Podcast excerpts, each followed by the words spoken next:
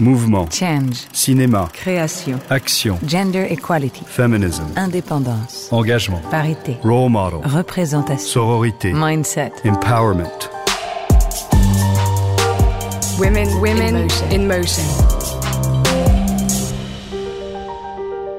Pour moi, il y a, il y a même For pas me, de there is hiérarchie. not even a hierarchy of objects. Il y a une subjectivation There is a de- de tous les subjectification of éléments all de la matière, elements, de of all objects. objets. Je sens la vie dans tous I feel life in all objects. For me, everything is Pour moi, Tout alive. est, tout est vivant.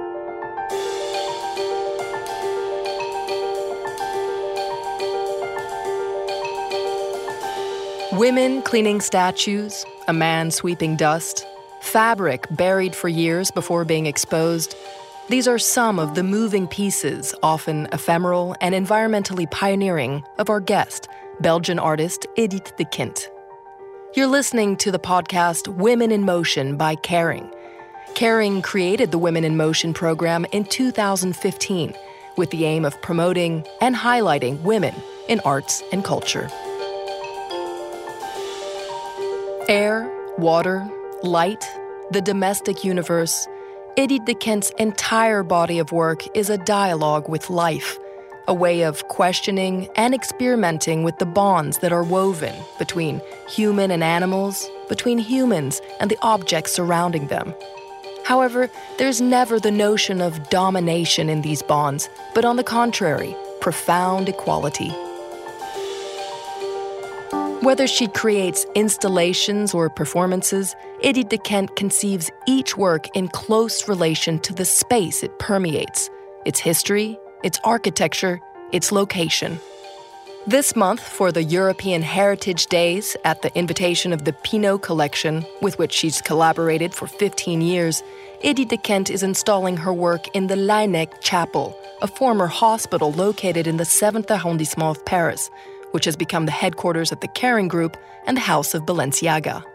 But before she tells us more about how she designed this exhibition, let's listen to how she got started and the origin of her artistic vocation. An interview carried out by Géraldine Sarratia.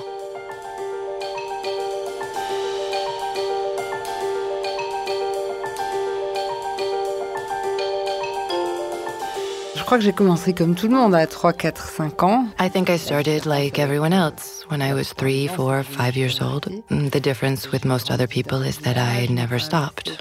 I grew up in a village, but I was still quite aware through magazines and reading about what was happening in the world. grandi dans les années 60. donc I grew up in the 60s, uh, the radio and television years.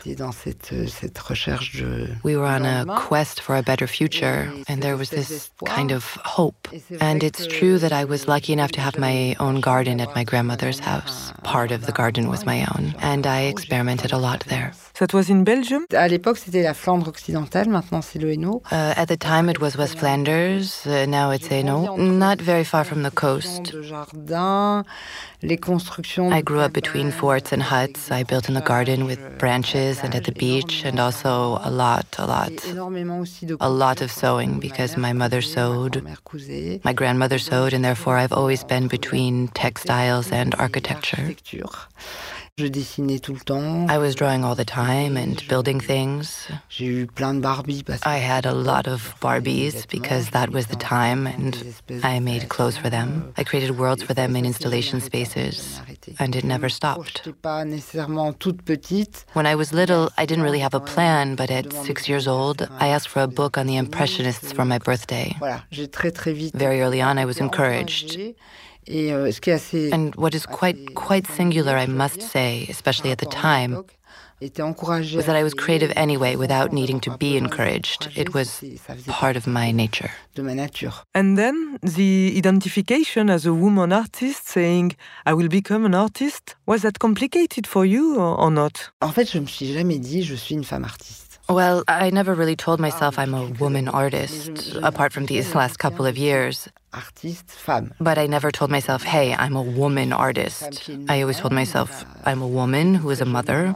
I was a mother very young, but it nourished me rather than penalized me. Le fait de m'occuper Taking care of children, of my children, of my daughters, brought me closer to domestic things. Mais en fait, j'ai je- But the truth is, I never really strayed far from domestic arts. Things like uh, sewing, cooking, care, all those things. What could have held me back would to have been born in an environment where there weren't necessarily creative people or creative examples, but there was a tremendous amount. As for being a woman, I never saw that as a handicap, but rather, on the contrary, as a richness.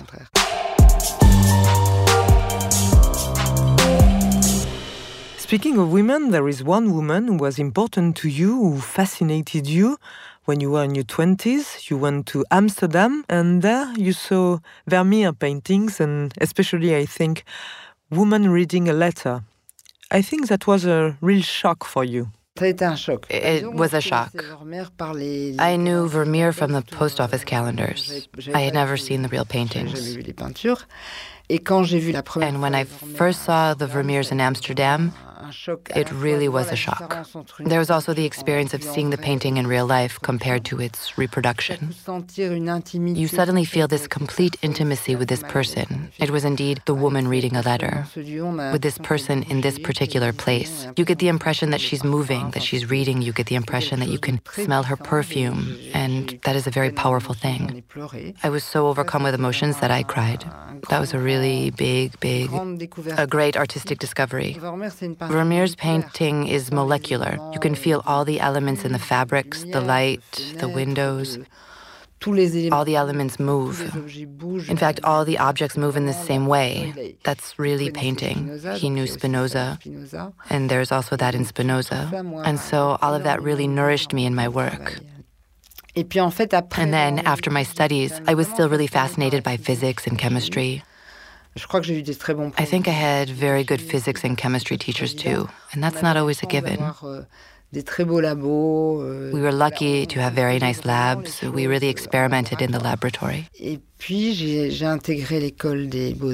And then I joined the School of Fine Arts and I trained there in engraving a bit by default.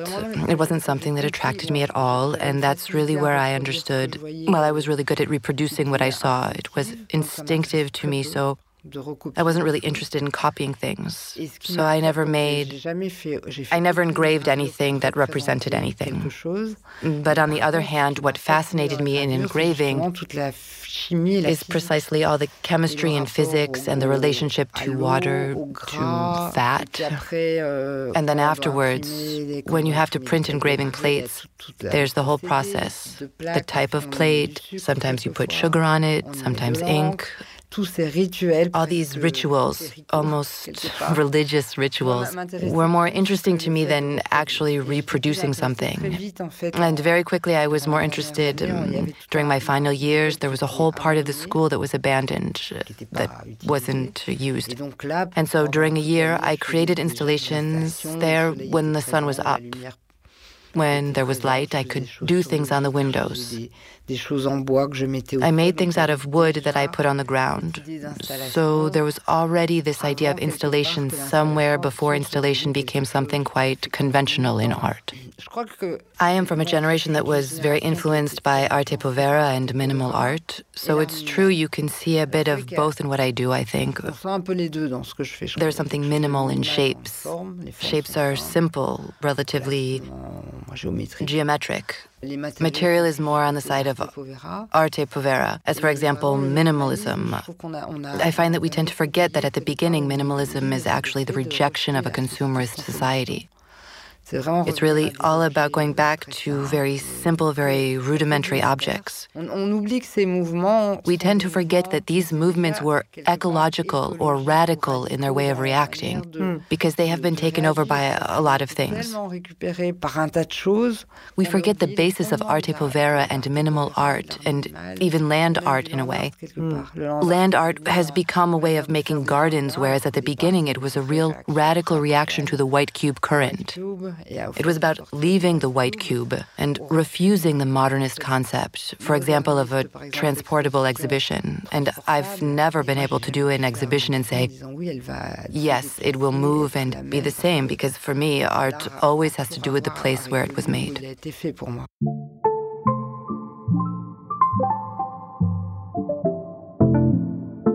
Exactly. Your exhibitions are built in relation to the space that you choose to take over. I'm thinking of the one you did in Martinique, in the footsteps of Edouard Glissant in Belgium. And so that we understand your work in a somewhat concrete way, there is this exhibition you designed for the European Journée du Patrimoine in Laennec. So Laennec is an old hospital on Rue de Sèvres in Paris. Can you tell me what was the starting point, how you worked, and what it looks like to visitors? La première approche que j'ai eue, It all started out, without a doubt, thanks to um, Emma Lavigne, who told me about this place, which used to be a hospital for patients who were incurable. And so it's true that some of the proposals I initially put forward focused on cleaning, on taking care of things, and also dirtying things, carrying out daily gestures. But this all on the side of care or the domestic bringing those things back into this space. And then afterwards, I saw the place and really needed to wander around the space to see it at different times of the day, different seasons, different temperatures.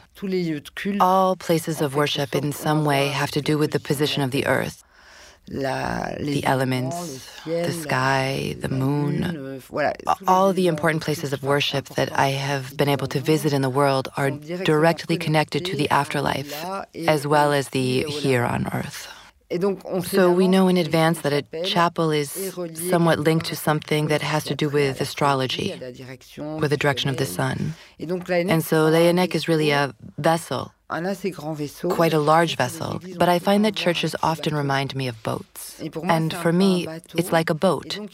And so initially, my approach was one of concentration in the place, of the various directions of light, of the directions of time, of materiality. The floor is made of reddish tiles and French stones, very white, very chalky. So all of that happened. In fact, at the beginning, I didn't really know what I wanted this central piece to be. And then came the war in Ukraine. Two years ago, I had created a piece in Riga which was very much related to the history of the Baltic countries and, in particular, the Russian occupation of the Baltic countries. And I quickly learned that the Biennale would not take place this year because of the war. They turned the location intended for the Biennale into a rescue center. I found it so moving that I told myself I'm going to show the piece which was intended for Riga at the time. I told myself I'm going to put it here because the piece consists of vivariums that we salvaged from the tiny zoo in Riga that was built by the Soviets. So these are vivariums and aquariums. You can still see traces of the animals that lived in them. Some of them even still have the Latin names of animals, and so there's this notion of emptiness. Emptiness is very important to me. Architecture, for example, is defined above all by the void it creates, and therefore the notion of an empty shelter is something that interests me very, very much. Entering the chapel is kind of like a procession, and these empty vivariums are a bit like a kind of empty Noah's Ark. Mm-hmm. And in the middle of all that, you have a person who is manipulating something that only comes from Baltic countries. Fruits on the walls, apples which have arrived from Riga. And so this person takes one apple after the other and moves them to create a pile of apples that will move from aquarium to aquarium. So it's a gesture. It's not really clear if she's rubbing them, if she's taking care of them. So she's there and she's making this gesture and moving very, very, very slowly. There's something very Vermeerian in her presence. And so that's the main piece euh, visitors will see. Next to that piece, they'll see a very large piece, which is a broken window that has been sewn up re embroidered on a fabric. That's a gesture of anger I had a year ago. I broke windows. And then I told myself, you broke them, now put them back. Glue them back together. You have to put them back in place, mend them, put them back together. So it's very hospital like. On the other side, there are two pieces that belong to the collection, and one is a stapled sheepskin uh, pierced with staples. That's related to the mystical lamb and, and all that, so it, it, makes sense. Next to it, there is a transparent object which is very similar to some aquariums. A little further on is a piece I was very attached to, a piece that I had never made until now, even though I had dabbled with it. I've done a lot of pieces in freezers and fridges, lots and lots of them. But this one is a freezer where you can see directly what's going on inside the freezer. It's a, a cloth that has been moistened and frozen. So there's really a relationship to, well, it's linked to this idea of a hospital and bodies, but we don't see a body apart from the dancer. But that's not a sick body, it's more of a wanderer. For me, it's a kind of ghost walking around. And then another piece on the other side, which is a series of pieces that I started in Mexico. And it's a piece of fabric pierced with nails. In Mexico, there are many representations of wooden statues with thorns. Well, everything is represented and sculpted, except for the crown of thorns, which is put back on the statues. So there you go. These pieces were born in Mexico, and I don't think it's a coincidence.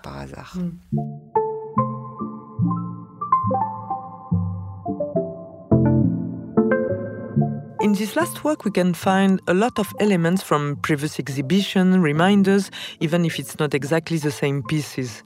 But just to come back to this figure of a woman who's walking around, who's sometimes taking care of things, in your past work, you've already shown women who took care of statues, and here she has apples. This idea of a woman who takes care or repairs, is it something that is really important in your work, these gestures? These gestures are actually very beautiful. Really, the gestures of cleaning, doing the laundry are incredible. There's a real pleasure to go through the motions. Well, it's not very fun to put laundry in a dryer. But I remember when I lived in the country or when I went to my grandmother's house and we hung the laundry outside. It's a magnificent moment. There are the smells, there's the wind, there's everything that's happening to this laundry. The fact that it dries in the end, the color it becomes depending on whether we added blue. And afterwards, there's the whole ritual of ironing. For me, these are rituals, in fact. And it's true that cleaning is devalued when there's something so, which generates such pleasure. I love I love clean things, even if I do pieces that are sometimes very dirty. But there's this relationship of both attraction and repulsion. It's true that I've looked for things in trash cans. I've made lots of things with dust I went looking for in museum vacuum cleaners. But I find these rituals are so beautiful. They have been devalued. But I think that everything has been devalued by time, by the fact of not taking the time to do things. They all constitute rhythms that have changed enormously, and perhaps too quickly for us. We haven't had time to react, in fact. I would like you to speak a little bit about, in your work, the relationship to nature, to animals, the relationship between humans and animals, precisely without hierarchy. This has always been really important to you. Over the years, you have developed, we could say, a very fair relationship between humans and nature. Today, it seems like it goes without saying, even if we are in a crisis. But in any case, this way of saying things is beginning to be totally accepted. Can you tell me more about it? Because in your work, you get the impression that it's a relationship, that there is no principle of domination. There is no principle of domination. I'd say that it's maybe because I don't work with the end goal of any kind of projection. There are as many ways of working as there are artists. There are artists, for example, who work with the idea of projection. That is to say, they prepare things almost to the millimeter. For me, there is a part where I determine things, but I would rather follow an object, a material, a meteorological phenomenon, observe it, and let it guide the realization of things or it's the gesture that will ensure that things evolve in such and such a way. So it's very, very difficult to project. My work is more about accompanying things, and things will appear from the fact that I put, for example, two things together, two elements together, and it's the elements that will decide. Sometimes I say it's almost live performance because, on the one hand, it's the objects, whatever they are, Les animaux, c'est rare. Animals are rare. I have worked very little with animals, even if there is connection through observation. On the other hand, I am very interested in their skin, their organs, their rhythm, their way of life, in fact. But it's true that I can see life in all objects. For me, there is not even a hierarchy of objects. There is a subjectification of all elements, of all elements of matter, of all objects, and I'd even say technical elements. Because I think that even technical objects have a certain behavior or a psychology. I am convinced that the way you take care of, for example, your laptop has repercussions on the laptop. So it goes really far. So it's not at all just about living animals. It's in fact everything. I believe there is, I feel life in all objects, really. For me, everything. Everything is alive. Would you say all your work is about connecting to life? To life, to elements, be it architecture or material, even drawings. It's an encounter with a medium. Be it pen, pencil, graphite, etc. It's always, always like that. Exactly. The time we are living in is facing a life crisis of nature, of the climate. Has it changed your outlook on your work? I think it's changed not the way I see my work, but the way other people look at my work. Because as I am in, I was for economic reasons and then afterwards by choice always careful. In my everyday life, I have always had an ecological conscience. Because I grew up in the countryside and we saved everything. So the idea of trash appeared quite late in my life. I think we were overwhelmed, so I find it very difficult. It's a very complex subject because it's beyond us. As a citizen, I have always been careful. I wouldn't call it activism. I never changed my way of working with respect to that. It's the way others look at it that has changed.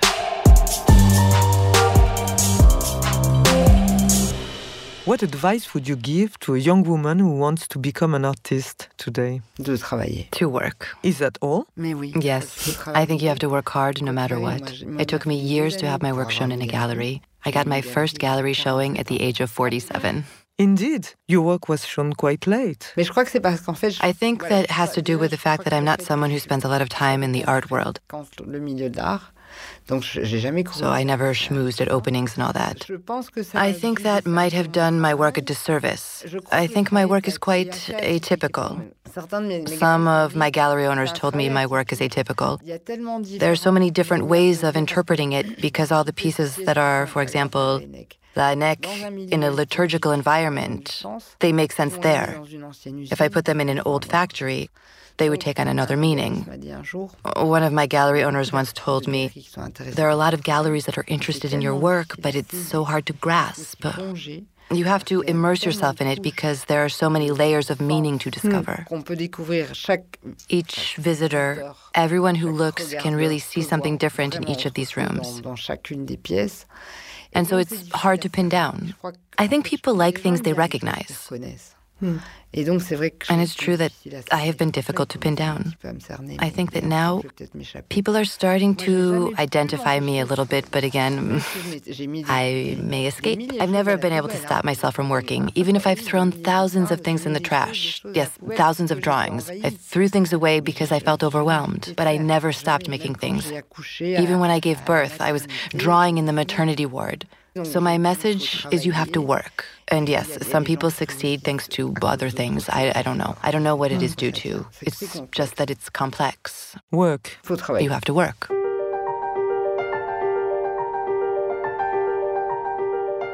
That brings us to the end of this episode. I hope you enjoyed it and it made you want to react and communicate about it. If you want to find out more, don't hesitate to reach out. You can follow us on Kering's social media platforms. Use the hashtag Women in Motion. You can also go to www.kering.com to learn more about the Women in Motion program. We'll be back soon with new episodes dedicated to women who are actors of change.